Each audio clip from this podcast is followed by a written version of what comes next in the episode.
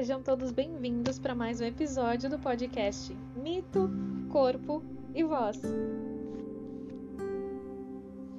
Essa atividade faz parte do projeto Quando o Mito Ganha Corpo e Voz Redescobrindo a Força de Ser Mulher, que está sendo realizado através do edital Criação e Formação Diversidade das Culturas, executado com recursos da Lei nº 14017-20.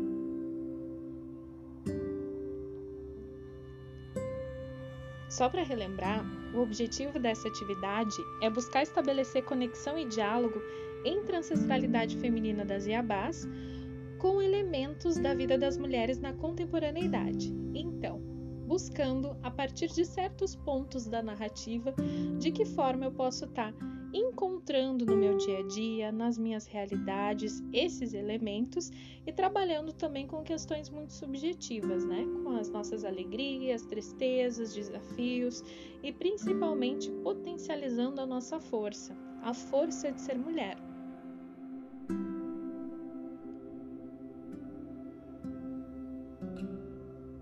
Se esse é o primeiro episódio que você está ouvindo, seja muito bem-vindo, tá? Mas nós já temos dois episódios lançados e eu te convido a ouvir os outros dois.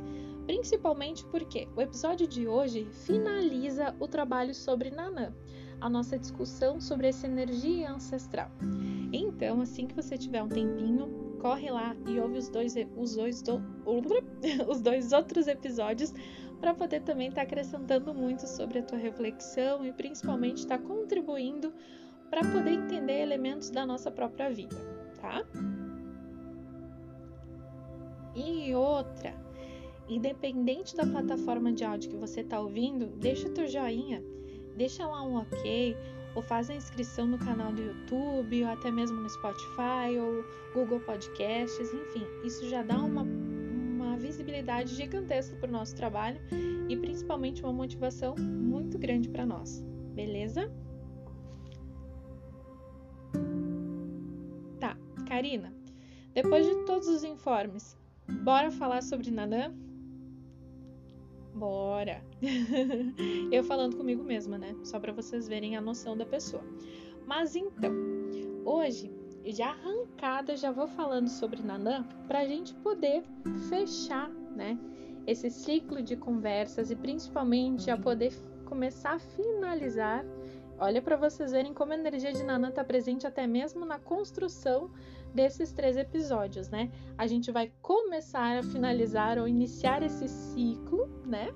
De finalização uh, para sábado, né? Na nossa oficina de dança, a gente poder estar tá também trabalhando com essa energia ancestral e principalmente trabalhando com essa energia de ligação.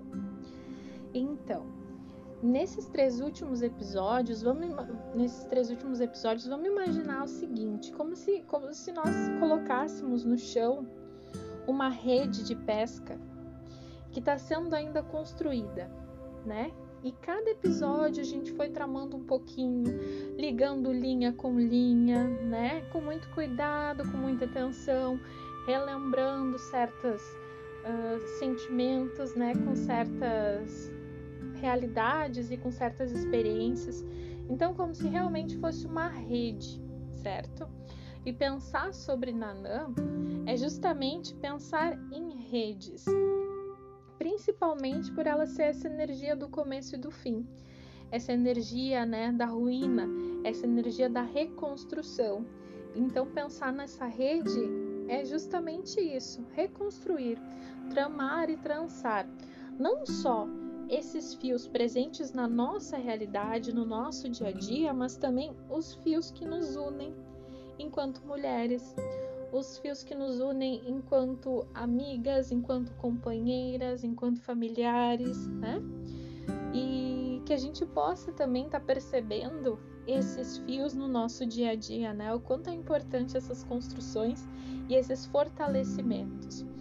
Então, a energia de Nanã com certeza trabalha a partir desse enfoque também, né? Ela vai estar tá presente nesse enfoque, melhor dizendo essa forma de ver o mundo, com essa, com essa noção de sabedoria e com essa noção de, de ligação, né?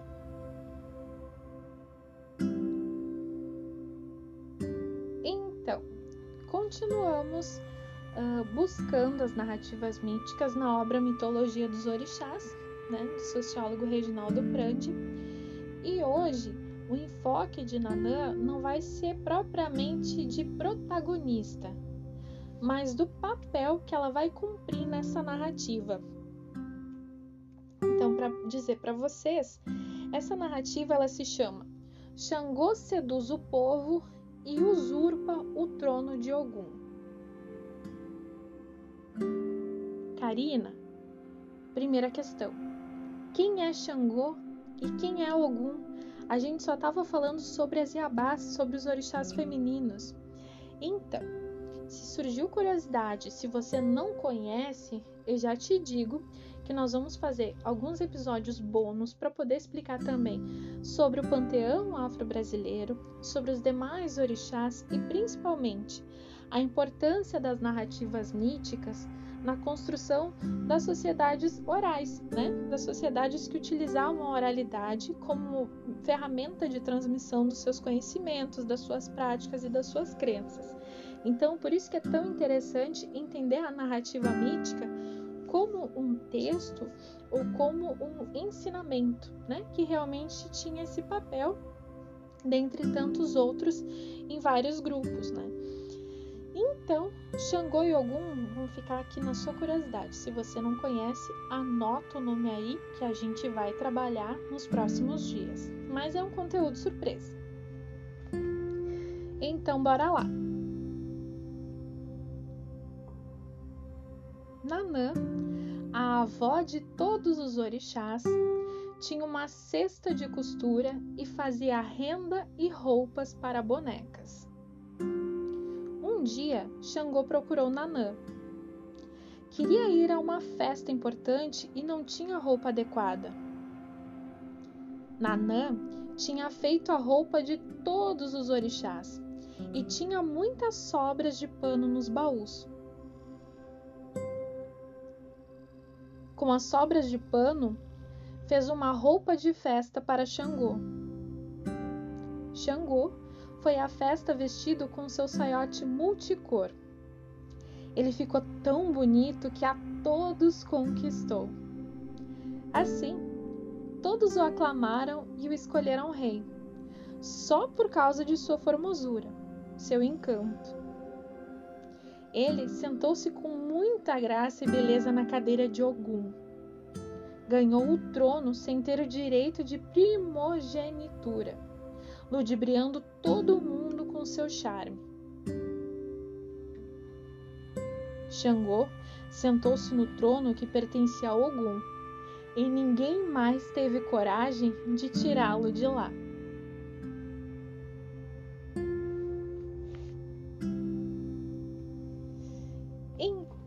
gente? Qual que é a ideia para trabalhar com essa narrativa? Primeiro, sempre lembrando que por serem narrativas, elas são construídas e reconstruídas a partir dos grupos onde elas estão sendo apresentadas, né? Então, existem várias versões de uma mesma narrativa e que, ok, tá tudo certo. Não existe a narrativa verdadeira ou a narrativa falsa, e sim todas as narrativas possíveis e que tem elementos que, que vão ser semelhantes, né? Por exemplo, assim. Então, qual que é a ideia falar aqui para vocês? Uh, deixando no primeiro momento esse movimento de Xangô, né, de da, da, roupa que ele, que ele vestiu e dessa toda beleza, né, e todo esse encanto de como ele ocupou o trono que pertencia a algum como aparece a figura de Nanã nessa narrativa? Karina, nas outras narrativas, ela também aparecia como ancestral, como a vovó. Você mesmo falou. Sim, realmente, eu falei. Só que nessa forma, exatamente, ela aparece aqui, ou melhor dizendo, nessa narrativa, ela aparece realmente como a avó de todos os orixás aquela que tem na cesta de costura todos os tecidos, né, todos os elementos para construir as roupas, uh, os apetrechos, enfim, né, os acessórios para os seus netinhos. Então, qual que é essa ideia de Nanã, né, que a gente pensa quando ela tem essa cesta de costura? É justamente todo esse conhecimento e toda essa sabedoria que ela acaba criando, construindo e carregando, né? O fato de ser uma cesta de costura, ela nos convida a pensar justamente em elementos que constituem os demais, né?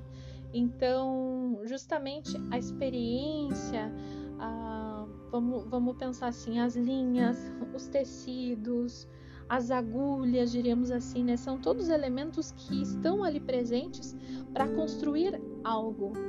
Então, justamente esse cesto de costura, ele nos convida a pensar na própria sabedoria de Nanã, né, que ela vai utilizar para manejar, enfim, para interceder, para se relacionar com os demais, que aqui na narrativa são apresentados como os netinhos, né, como os orixás.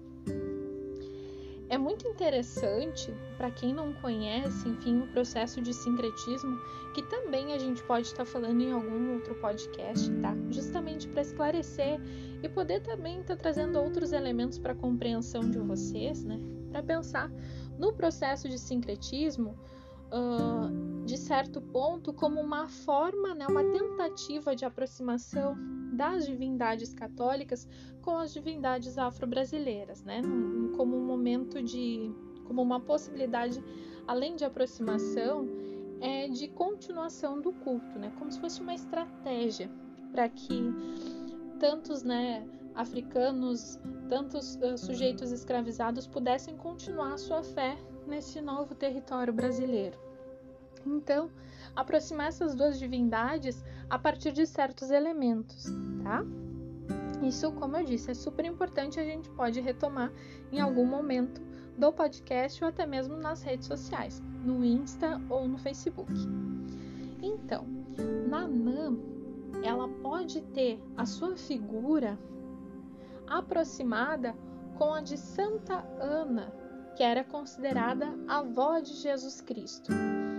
Então, essas características, né, uh, da ancestral, daquela que tem o saber, daquela que conhece as fórmulas, enfim, sabe? Essa figura da avó, ela aproxima essas duas divindades, né? Santa Ana com a nossa divindade Nanã. Então, para vocês verem que vários momentos a narrativa mítica ou certos elementos das narrativas podem estar sendo uh, aproximados e ligados com outras histórias, né? com outras práticas e outras crenças.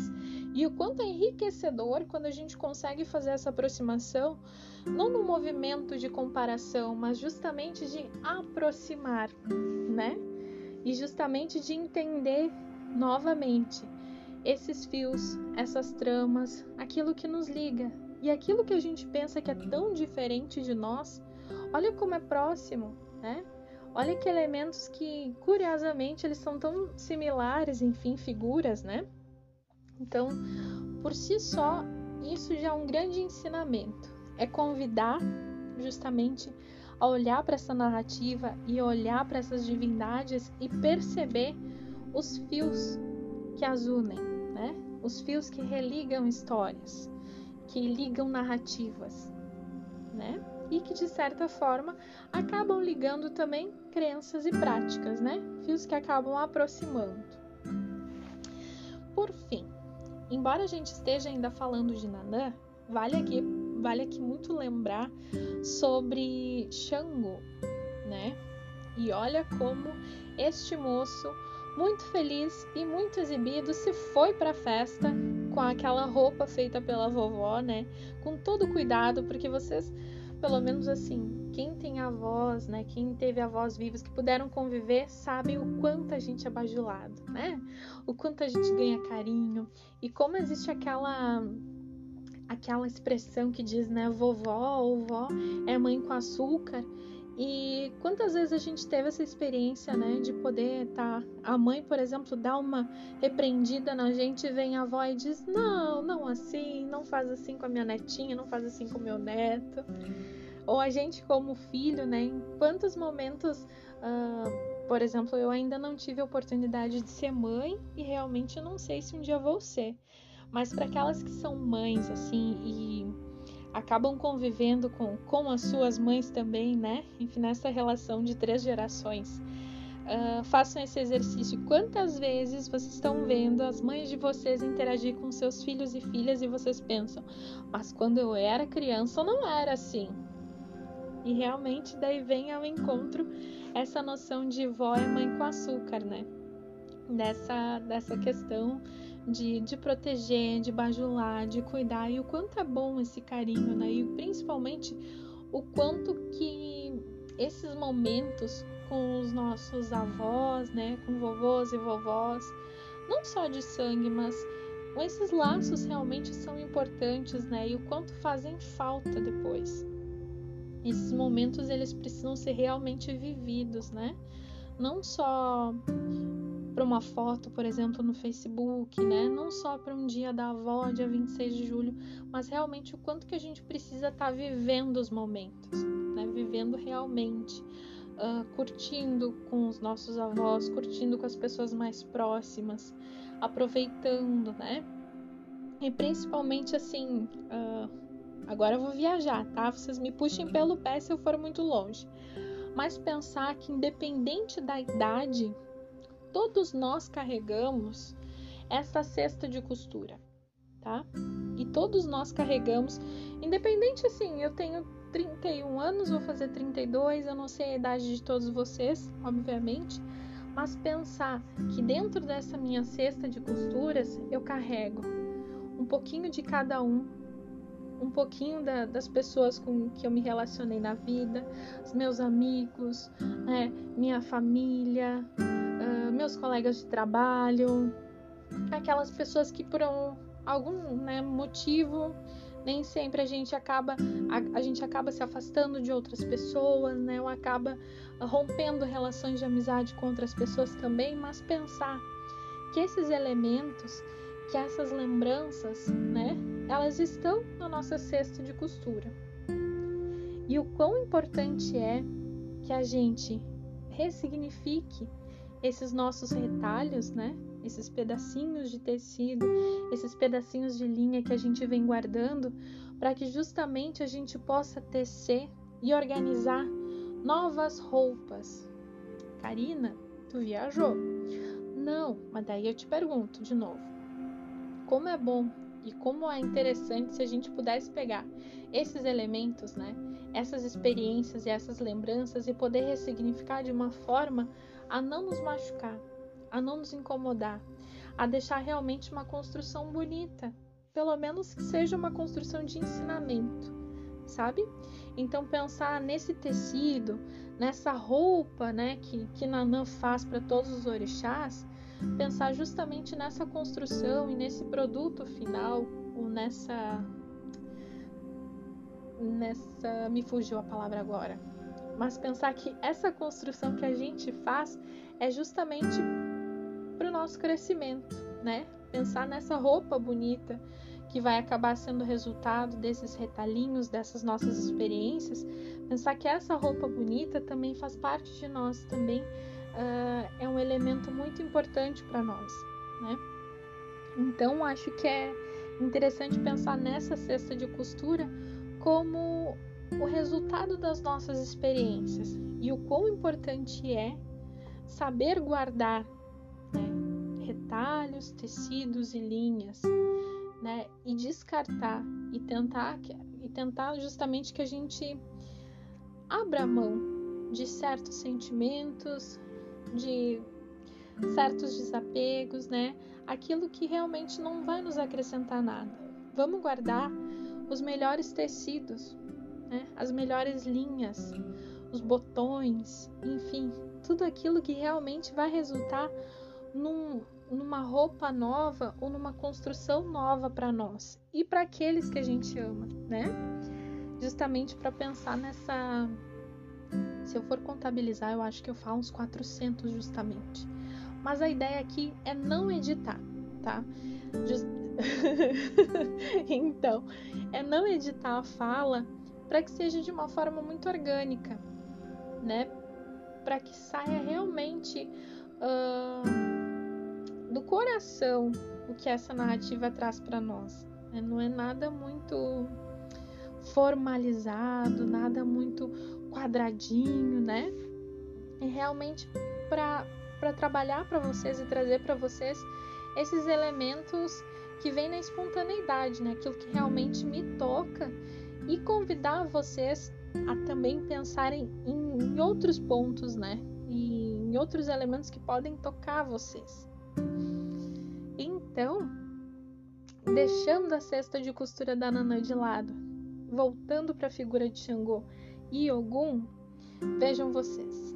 Xangô, então, o moço bem faceiro que vai à festa, né, vestindo seu super saiote, com cores lindas, né? Chegou chamando atenção, bonito, dançando e que todo mundo ficou encantado. Ele se aproveitou justamente da, da graça que ele estava, da beleza que ele estava, para sentar na cadeira de Ogum, que também era tido como rei daquela aldeia, né, daquele grupo.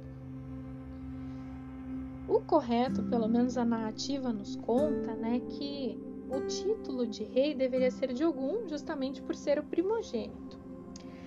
Mas Xangô estava tão bonito, estava tão cheio de si, que ninguém quis dizer para ele, ou melhor dizendo, que ninguém se atreveu a cruzar o caminho dele e dizer assim: Xangô, vai te aquietar lá porque o trono é de Ogum. Porque ele estava simplesmente radiante. Daí eu convido vocês a pensar sobre isso. Não defendendo nenhum nem outro, mas pensando a partir dessas energias, né, que Xangô e Ogum nos apresentam na narrativa. Quantas vezes a gente se veste de determinada roupa e sai assim, né, de manhã cedo para trabalhar, para estudar, enfim, para fazer as nossas atividades e parece que a gente está virada assim, com uma armadura, sabe, de guerra como assim, ninguém me derruba porque hoje eu estou vestida para guerrear. Enfim. Por que, que eu convido vocês a pensar sobre isso? É que essa veste nem sempre ela vai ser feita de pano. Mas muitas vezes o quão importante antes de sair de casa, antes de fazer qualquer atividade, é a gente se vestir daquele amor próprio, sabe? Daquela coragem, daquela força. Ou pelo menos tentar fazer esse movimento, né? Dizer, hoje, hoje eu vou sair, hoje eu vou vencer. Hoje eu vou sair, hoje ninguém me derruba. Hoje assim, ó, hoje eu vou sair e vou sorrir. O dia vai ser meu.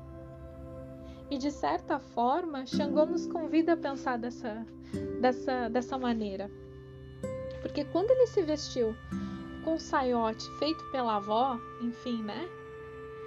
Ele saiu, meus queridos, assim, ó, que ninguém me derruba porque hoje eu sou o gato, a gata da festa. Então, vale a pena pensar em quantas vezes, antes de sair de casa, eu realmente me olhei no espelho e agora eu não tô falando em, em composição estética tá? Não tô falando em roupa bonita, tênis bonito, maquiagem, não tô falando nada disso. Mas quantas vezes a gente se olhou no espelho e realmente viu a potência que nós somos? Independente de marca de roupa, independente disso. É se olhar nos olhos mesmo, fazer esse, esse exemplo do espelho, né?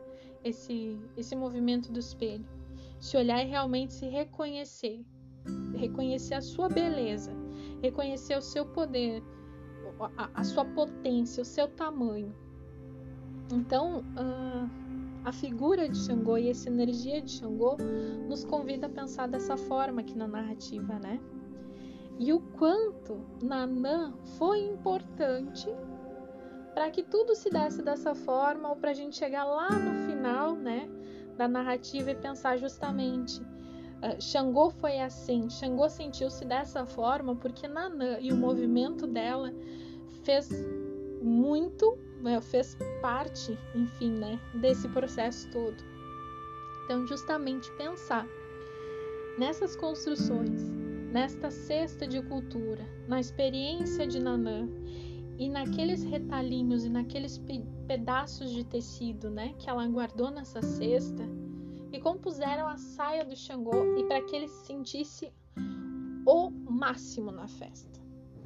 Então, é um convite para que a gente pegue a nossa cesta de costura, né? Agora nós temos essa experiência. Nós também vamos construir grande parte dos elementos que estão nessa cesta, né? Além de tudo aquilo que nos foi ensinado pelas nossas mães, pais, avós, avós, né? Tios e tias, amigos, uh, pessoas, né? Não vou, não vou usar o termo inimigos, mas pessoas que hoje a gente não tem mais contato. O quanto que a gente pegou elementos, lembranças dessas relações, guardou nessa cesta de costura e o quanto que a gente vai tecendo as nossas roupas, essas nossas armaduras, diríamos assim, aquilo que nos veste para a gente enfrentar o nosso dia a dia. Então, fica esse pensamento principalmente, né? Que retalhos, que pedacinhos de tecido eu tô guardando, né? Que lembranças eu tô guardando? Ah, que sabedoria eu tô construindo a partir dessas lembranças, né? Será que vale a pena guardar aquilo que me machuca, aquilo que me faz chorar, aquilo que me deixa insegura? Isso é um movimento diário, né? É um exercício diário a gente sentar no chão com, nossos, com a nossa cestinha de costura, com essas nossas lembranças, com essas nossas experiências e sempre estar, tá, né, analisando realmente o que que, o que que vale a pena eu guardar, o que que eu vou utilizar para o meu crescimento, o que que vai me fortalecer, o que que vai me deixar linda para a festa da vida, né? O que que vai me compor é justamente pensar nessa cesta de costura da Nanã, né? Que é tida aqui nessa narrativa como a avó de todos os orixás, com essa energia da experiência, com essa energia da sabedoria. E eu acredito muito que essa energia ela vai estar presente, obviamente, no nosso dia a dia, naquelas nossas dificuldades enfrentadas, né? o passar dessas dificuldades uh, com crescimento, com os tropeços, mas principalmente com a vontade sempre de continuar. É isso que nos traz sabedoria e crescimento, né? Que apesar de todo de toda dificuldade, apesar dos atropelos, apesar da angústia e apesar da ansiedade, a gente continua sempre se fortalecendo e lembrando daquelas redes e daqueles fios que nos unem. Né? Uh, pensar que muitas vezes na minha cesta de costura não vai ter ou o elemento, ou aquele tecido que eu acho tão bonito, ou aquele pedacinho de aquele pedacinho de tecido, aquele botão que falta na minha construção. Mas daí eu tenho as pessoas que estão ao meu redor, as pessoas que me fortalecem, e a gente troca, e a gente se ajuda. E no final, não sai só um saiote bonito para Xangô, mas vamos pensar que sai uma coberta uma manta, né? Assim, coletiva, ou até mesmo a rede que a gente vinha falando no início desse podcast.